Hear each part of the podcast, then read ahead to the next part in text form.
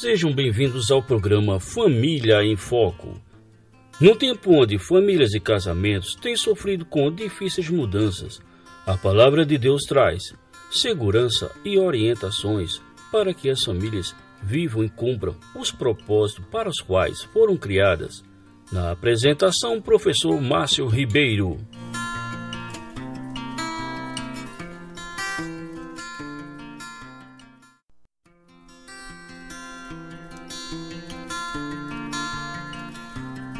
Olá, caros ouvintes, sejam bem-vindos a mais um programa Família em Foco, dando continuidade à nossa série de bate-papos sobre família e casamento. Convidamos um pastor e amigo ilustre, o nosso irmão, o pastor Lázaro Leison, de Campina Grande, irmão Paraíba.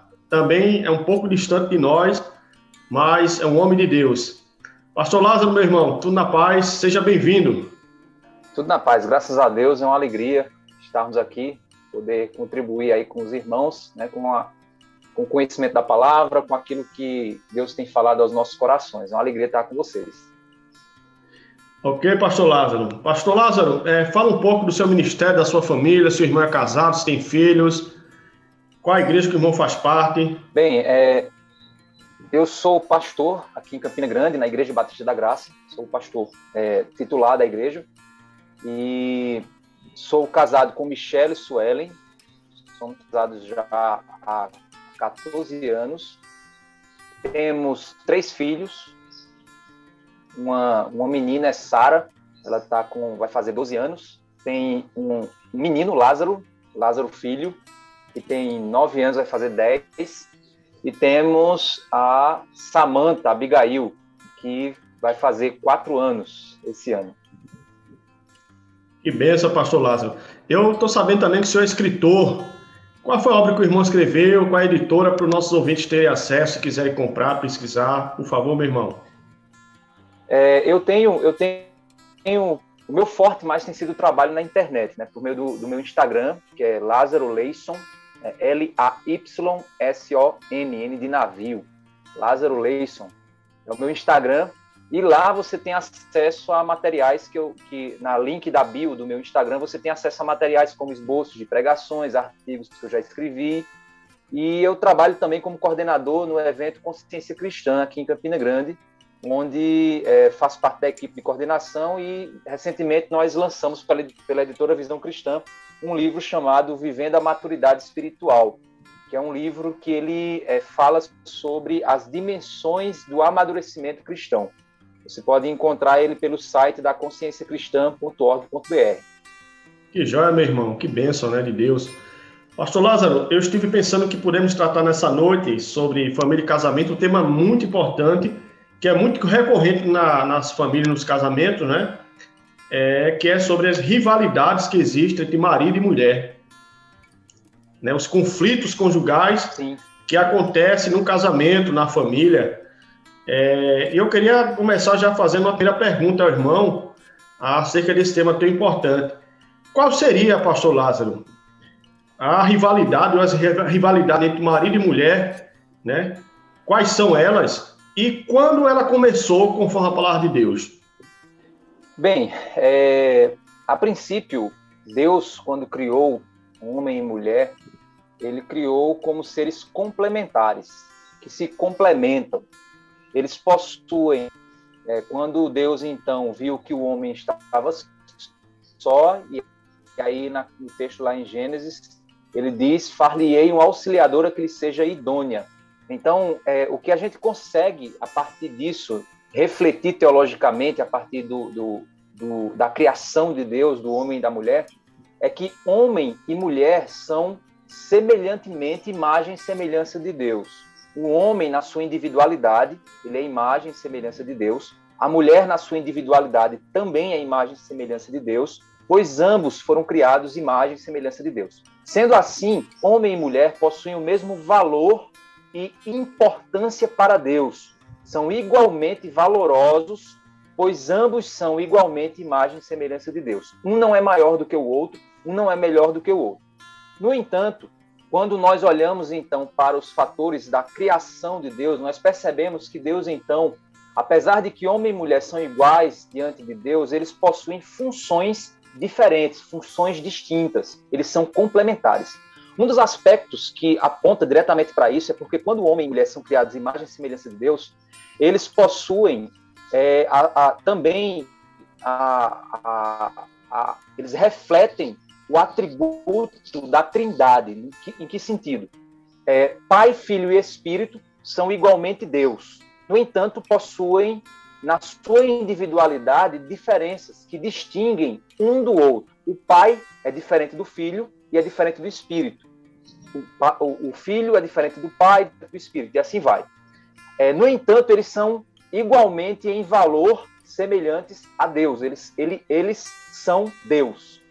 Da mesma forma, homem e mulher, eles possuem na sua individualidade aspectos que diferenciam um do outro. No entanto, são igualmente importantes diante de Deus. Quando nós, então, olhamos nas Escrituras as funções nas quais Deus criou homem e mulher, criou eles complementares, sendo o homem o cabeça, o líder, o responsável pela provisão, pela proteção e pela liderança da família. E a mulher sendo então a auxiliadora, no hebraico é chamado de Ezer, que é um termo que Deus utilizou lá quando, quando afirmou que a mulher seria auxiliadora idônea. Deus usou esse, esse mesmo termo, essa mesma palavra também se aplica à pessoa de Deus em outros textos, quando diz que Deus é o nosso auxílio significando dizer que quando alguém vem em meu auxílio, não é sinal de que essa pessoa é inferior a mim. Pelo contrário, é sinal de que essa pessoa é necessária para mim. É necessária para aquele momento em que eu preciso ser auxiliado, em que eu preciso de auxílio na minha caminhada, na minha vida. E Deus, quando olhou para o homem e viu o homem só, ele então, dando aquela missão de provedor, protetor e líder, ele não poderia realizar essa missão sozinho mas ele precisaria do auxílio do Ezer, do auxílio idôneo de sua esposa. Por isso que na criação de Deus eles são igualmente importantes, no entanto diferentes em função, sendo portanto complementares. Quando o pecado entrou no mundo, quando a queda entrou no mundo em virtude da desobediência do homem e da mulher, nós vemos então que o pecado ele ele distorce os aspectos da criação de Deus. E um dos aspectos distorcidos da criação de Deus é o aspecto da complementaridade. E agora, homem e mulher passam não, não mais se complementar, e sim competir. E esse é um aspecto. Um passa a querer ser superior ao outro. O machismo, então, entra na jogada, onde o homem tenta objetificar a mulher, e o feminismo entra como uma, um movimento de reação ao machismo que inicialmente, historicamente, para quem já estudou isso aí, para quem quiser ler mais, existe um livro da editora Fiel chamado Feminilidade Radical, é, de, é, de Carolyn. É um livro muito bom para quem quiser ler. Existem muitos outros livros da editora Fiel que falam sobre o assunto e eu aconselho vocês a, a lerem, as mulheres né, a, que quiserem conhecer mais. O movimento feminista ele se iniciou na sua primeira onda com intenções é, vamos dizer, é, intenções corretas, intenções justas, que era a busca pela igualdade. Na realidade, é, homens e mulheres deveriam juntos buscar essa igualdade, pois essa igualdade de direitos, igualdade de acesso, é algo que a própria palavra de Deus nos, é, é, nos apresenta nas, nas Escrituras Sagradas. Cristo ele quebrou alguns paradigmas quando, quando ele estava lidando com mulheres paradigmas de um machismo daquela época, de, uma, de, uma, de um entendimento patriarcal pecaminoso. Cristo quebrou esses paradigmas para sua época. O apóstolo Paulo quebrou também esses paradigmas a respeito da sexualidade, onde o apóstolo Paulo põe homens e mulheres com direitos iguais é, no que diz respeito à sua vida sexual. Né? Obviamente, uma vida sexual santa dentro do casamento. Mas quando o pecado então entra no mundo, o que ele faz? Ele, ele provoca essa competição. Então, o machismo, que é essa, essa atitude do coração pecaminoso masculino, que objetifica a mulher, reduz o valor da dignidade da mulher, é, ele, ele, ele enxerga a mulher como um ser inferior, ele tenta usar a mulher, ele tenta objetificar sexualmente a mulher, é, é, é ele, ele falta com respeito, ele enxerga a mulher como algo que é alguém que deve servir ao homem no sentido pejorativo da coisa, no sentido negativo da coisa. E aí um movimento histórico de reação ao machismo é o feminismo, que inicialmente surgiu com uma busca por direitos iguais, aí tudo bem, é correto, mas que hoje é um movimento que ele busca agora a desconstrução da feminilidade e a desconstrução da masculinidade, e ele busca, na realidade, uma superiorização da mulher em relação ao homem, e passa a fazer o mundo enxergar a dinâmica da criação a partir de uma perspectiva feminista, não feminina, mas feminista.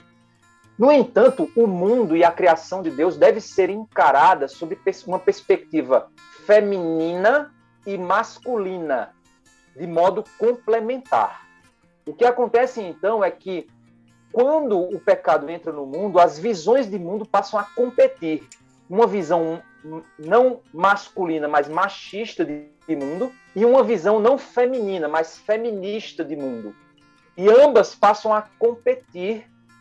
E como hoje o movimento feminista ele possui uma, uma, uma inserção política e um apoio político muito forte, nós temos agora o Estado, a cultura, sendo é, é, usadas para promover uma visão não feminina de mundo, mas feminista de mundo, e que permite então essa desconstrução dos aspectos criados da feminilidade bíblica e da masculinidade bíblica, que quando se complementam, nos permite viver uma vida plena como casal e como seres humanos. Muito bom, pastor Lázaro. É, eu achei muito interessante quando o senhor falou sobre a principal rivalidade que existe entre o casal, né? Ocorre exatamente depois da queda. Seria é, pós-queda, né? Quando o pecado entra no mundo. Exatamente. No casal, eu gosto muito daquela figura onde o casal está naquela quebra de braço, quando deveriam estar de mãos dadas, de mãos dadas, né? E aí, agora passou a ser um, uma quebra de braço entre a mulher e o marido, o marido e a mulher, e acabam arranhando, digamos assim, essa imagem que o senhor bem falou aí, do próprio Deus, né? A, a figura das três pessoas divinas, é, o casal deveria ser um retrato desse, de, dessa, dessa, do Deus verdadeiro que está nos céus, né? E acaba criando então essa rivalidade e trazendo inúmeras consequências à própria unidade conjugal, onde o homem tenta é, é, pisar na cabeça da mulher, vamos colocar assim, e a mulher, em uma forma reacionária, tenta tirar esse pedaço do seu pescoço e, e agora subjugar esse homem. Então é muito, eu creio que, Eu creio que na sua eu creio que na sua pergunta você perguntou quais seriam então os principais pecados, não é isso?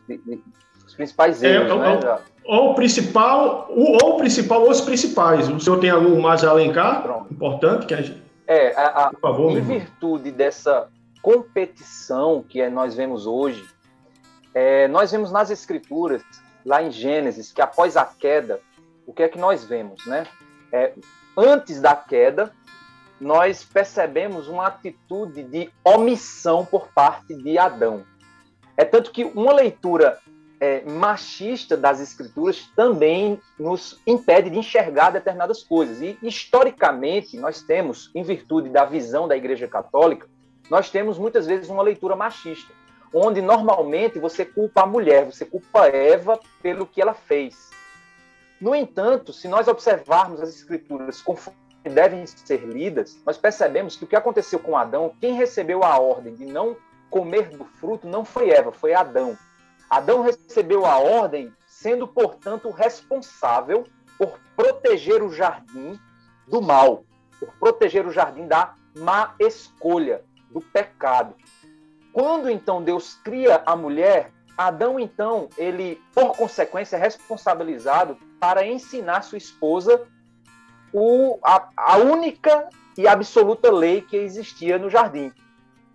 No entanto, por circunstâncias que nós não entendemos no texto, porque o texto não deixa claro nesse aspecto, mas nós podemos inferir do texto, nós percebemos que é, a ordem que, que Eva fala para a serpente, ela tem alguns acréscimos a ordem que ou esses acréscimos foram dados pela própria Eva, ou esses acréscimos foram dados pelo próprio Adão. Não sabemos quem fez isso. Mas o que nós podemos concluir é que a ordem que havia recebido de Deus, ela foi inserida de um não toqueis, que não existia, né? não prove nem toque. Não era assim a ordem. E nós percebemos então que existe por parte de Adão uma omissão, porque ele nem participa ali do processo para proteger sua esposa e o jardim daquele diálogo que está acontecendo, nós não, não percebemos a ação de Adão naquele momento. E na hora em que a esposa come, que dá a ele, ele de maneira é, é muito omissa, ele come também sem pestanejar. Ele, como líder, deveria ter então questionado. Se ele não estava no diálogo ali, se ele não viu a mulher dialogando com a serpente, ele poderia ter dito: mulher, o que é isso? Por que você comeu? Não era para você ter feito isso. No entanto, nós vemos uma omissão por parte dele. Então, é como se ele, além de ser omisso na sua liderança, omisso na sua proteção, ele também parecia querer usar a mulher para ver o que poderia acontecer. Porque quando ela comesse e não morresse, né, vamos dizer assim, não caísse dura no chão, então seria seguro para ele fazer isso. Ou seja, ele colocou a mulher na frente de, de decisão e na frente de ação, de modo que ela viesse a se machucar e assim ele talvez não se machucasse tanto assim. Quando nós então percebemos, quando Deus chega no jardim, Deus ele então pergunta para Adão, ele diz: Adão, onde estás? Ele não pergunta por Eva, ele pergunta por Adão, porque ele era o responsável. E quando nós percebemos na, na ação de Adão, nós vemos que Adão ele se omite mais uma vez, joga a culpa em Deus, dizendo: Foi a mulher que tu me deste, tu me deste uma mulher ruim, tu me deste uma mulher errada, tu me deste uma mulher. Hoje os homens continuam fazendo isso. Ah, a culpa é dela. Quem mandou ela ser assim? Quem mandou ela fazer isso? Quem mandou ela agir assim? Quem mandou ela. Ou seja, sempre a culpa não é minha, a culpa não é da minha liderança, mas a culpa é dela. E a mulher também lança a culpa sobre a serpente, nós vemos que ninguém assume a culpa. Em Cristo, esse aspecto ele é revertido. Por quê? Porque Adão foi o homem que Cristo foi o homem que, que acertou. Enquanto Adão lançou sua esposa diante da ira divina, Jesus ele pegou sua noiva, levou para trás dele e ele passou à frente da ira divina. Enquanto Adão ele lançou sua esposa para a morte, Cristo se lançou para morrer por sua esposa, por sua noiva, pela igreja de Cristo. Então, o que nós vemos no, na, na, consequência do pecado é, é, primeiro, o que levou ao pecado foi a omissão masculina, e a insubmissão feminina, porque também Eva tomou a decisão sozinha e não chamou o marido para conversar, é, para combinarem juntos. A consequência depois da queda é o quê? É, o homem lança sua esposa é, é, contra Deus, ele não assume a, a, consequência. A mulher, então, também não assume a consequência, ninguém assume o seu próprio erro. Depois, Deus pronuncia maldição sobre o, sobre o casal. E aí vem é, quando Deus vira-se para a mulher e ele diz: é, O teu desejo será para o teu marido e ele te governará. E aí, quando a gente vai fazer, eu não vou fazer aqui a exegese do texto, eu vou lançar logo a interpretação. O entendimento é que o que é que, o que, é que então vai acontecer? Inicia-se a guerra dos sexos, né? As mulheres, elas com sua feminilidade sendo contaminada pelo pecado, as mulheres com uma feminilidade pecaminosa, irão fazer uso da manipulação para tentar controlar o seu esposo ou controlar os homens por meio da manipulação. Então, ela, o desejo dela então é o que? É manipular, é controlá-lo. Como é que as mulheres fazem isso hoje? Sensualidade, uma fragilidade que às vezes não é real, uma manipulação de vitimização, é, uma série de fatores em que a mulher então vai fazer uso de um do homem para benefício dela.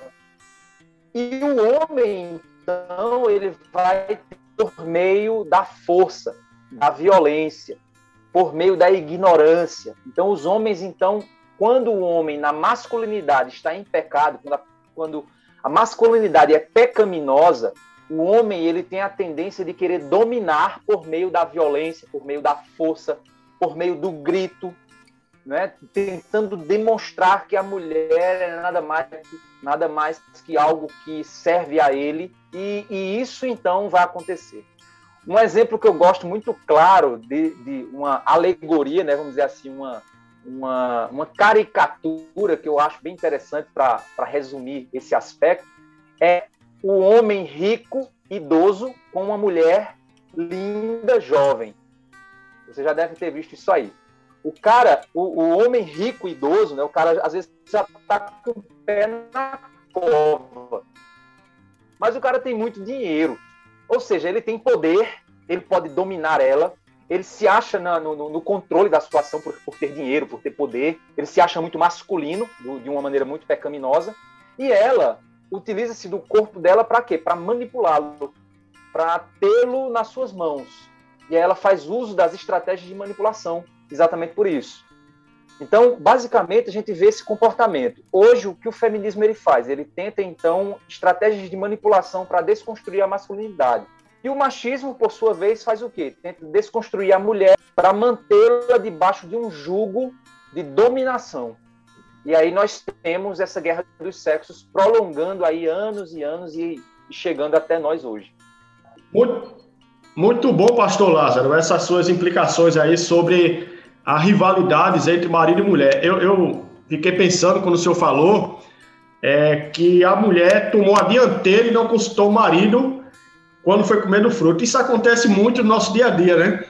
Muitas esposas saem, pega o cartão do marido, compra o produto, traz para casa, o marido só vai saber no outro dia que aquilo foi comprado. E aí cria essa crise, porque ela não consultou o marido, ela não conversou com ele, ela foi, comprou e trouxe, botou uma geladeira, um fogão novo dentro de casa. E ali começa esse, esse reflexo né, do que aconteceu no jardim com o pecado do primeiro casal. Então, muito bom Exato.